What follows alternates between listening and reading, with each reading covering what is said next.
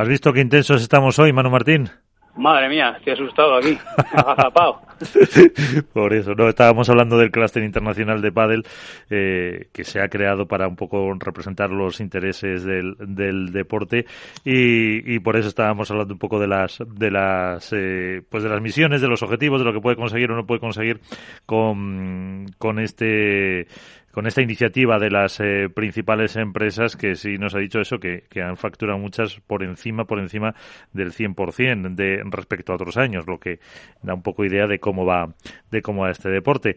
Pero bueno, eh, teníamos a, a Manu pendiente. Eh, que el, bueno, aparte para lo que queráis, porque este hombre da gusto, y, y también para, para hablar un poco de la, de la competición de, de Miami. No sé si, eh, aunque todavía mañana miércoles ya veremos a través de la APA algunos eh, partidos, eh, ¿tienes algún eh, feedback si hay gente que después de México se han ido ahí y han visto un poco lo que, lo que tienen? Sí, ayer estuve hablando con las chicas, porque yo a este, a este no viajé, y bueno, ya han hecho su primer entrenamiento y sí, lo que me apuntaban principalmente es la pelota sale muchísimo. Me dijeron, pues eso, que están ahí en ese proceso de adaptarse porque la bola está viva, la temperatura también lo permite, mucha humedad y, sobre todo mucho viento, ¿no? O sea que tenemos ahí unas, eh, unas características a las que hay que aclimatarse. Venimos de Madrid, eh, pues mira, por más que hemos intentado jugar outdoor, pues la verdad es que la, temperatura no ha estado por encima de los 15, 17 grados en el, en el momento más optimista del día. Así que nada, dos, eh, hemos planeado pues eso, hacer allí dos entrenamientos previos como para poder tener pues eso, do, dos, eh, dos descansos entre medias para ir memorizando muscularmente cuáles son las condiciones del juego. Y si se mantiene así, pues nada, pues eh, veremos ese tipo de juego, ¿no? Que, que vamos a tener si se hace viento a partir de cierta hora del día, que es lo más normal en zona de costa, pues bueno, eh, un juego quizá eso más de, para el espectador algo menos vistoso y para los jugadores pues pues algo más complicado de gestionar. Sí, eh, las eh, tus chicas que las puedes ver pues eh, mañana miércoles a partir pues, a lo mejor a de las seis y media siete de la tarde juegan contra Esther Carnicero y Jimena Velasco, ¿no? El debut. Sí, señor. Tenemos ahí partidito bueno, caramelito envenenado, eh, si me permiten Jimena y, porque bueno, al final es una pareja que si bien no son de arriba, pero bueno, Carni ya lleva haciendo un temporada el año pasado fue súper peligrosa, además eh, viene con mucho desparpajo y, y, Jimena la conocemos también, eh, otra jugadora que viene de abajo arriba y como, como apuntaban Carol y Eli en una entrevista que, que les hacía, que publicaban ayer, pues bueno, pueden, pueden perder contra cualquier pareja, saben que también pueden ganar a, a parejas muy top pero primer partido de, de, la temporada en condiciones outdoor pues hay que ir con, mucha atención porque porque el barco se te choca fácil en esas condiciones. Eh, y del poco la temporada, si la semana pasada analizábamos eh, a Lebron y Galán como la pareja pues eh, número uno, eh, de la número uno de chicas para esta temporada, ¿qué podemos decir, Manu? Bueno, no pude ver el partido, la verdad, eh, pero bueno, se llevan el se llevan el torneo como creo que todos esperamos. ¿no? La verdad que cuando están las dos firmes, yo sigo opinando que, que están un paso por delante. Sí que es verdad que vamos a estar en circunstancias de outdoor, como hablábamos antes, ¿no? Que, que pueden variar mucho y, y ahí hay unas hay algunas parejas que suelen adaptarse muy bien que no, no digo ni mucho menos que no vayan a ser Ali y las que se lo lleven, pero que en estas circunstancias, pues mira, una Pati Virginia son peligrosísimas porque se agarran a la pista y, y es difícil realmente, como el partido esté feo, ganarlas. Y, y bueno, pues eh, como te digo, en, en, circunstancias indoor y cuando la pelota está correcta, eh, ahí son, son claramente superiores, pero habrá que ver cómo se adaptan. Una, una Ari, por ejemplo, también juega muy bien outdoor. Hay que ver cómo, cómo surge la cosa. Y de cara a la temporada, eh, evidentemente, número uno, pareja a batir. Eh, ¿Prevese una temporada por lo menos, bueno, el año pasado, fíjate, que ganaba cada, cada semana prácticamente una pareja diferente? ¿Algo parecido? Yo preveo, eh, vamos, o sea, creo que va a depender del inicio de la temporada. En, en el año pasado era el primer año de este proyecto y sí que tenían cierta presión encima. Eh, este último terminaron como número uno, creo que la presión ya pasó a un segundo plano Y si bien a partir de, la pareja 2 hacia abajo tenemos mucha posibilidad de poder dar la sorpresa por parte de distintas parejas, creo que, que Gemma y Ale, si, si mantienen ese nivel de confianza, eh, creo que van a ser difíciles de batir.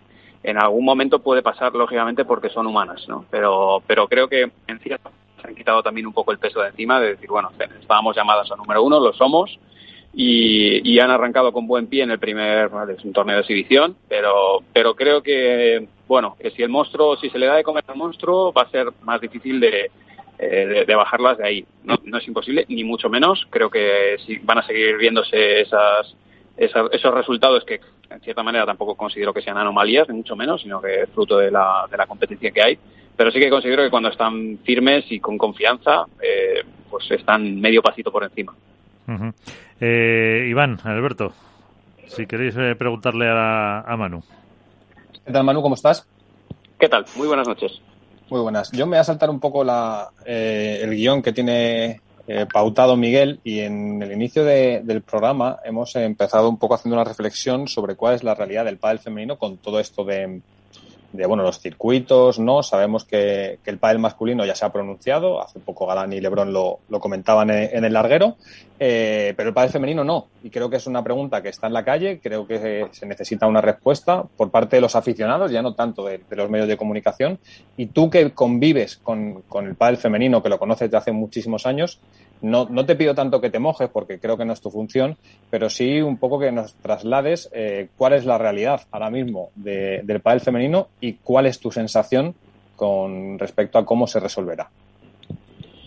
Pues la sensación que, a mí me da con el femenino es que van un poco a remolque de, sus compañeros masculinos, como que el, femenino va un paso o dos por detrás viendo a ver qué hace el masculino y también me da la sensación de que los organizadores van al parte, a, a, la parte femenina después, lógicamente, de haber hablado con la masculina.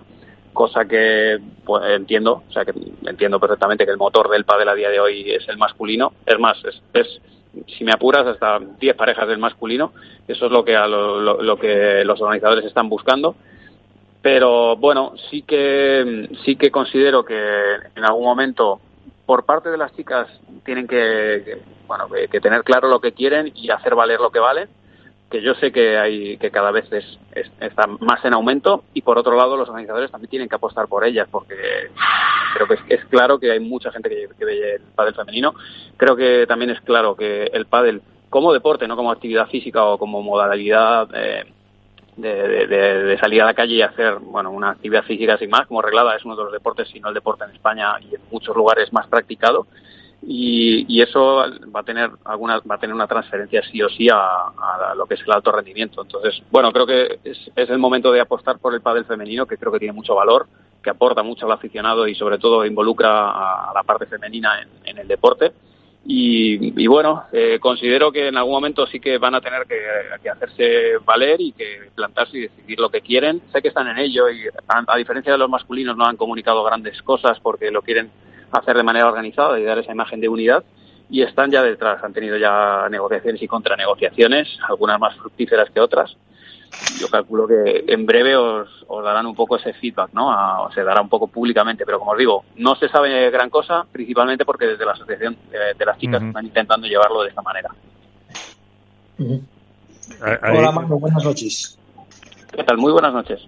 Bueno, la clase para responder, ¿eh? la de Manu, todo se ha dicho, ¿eh?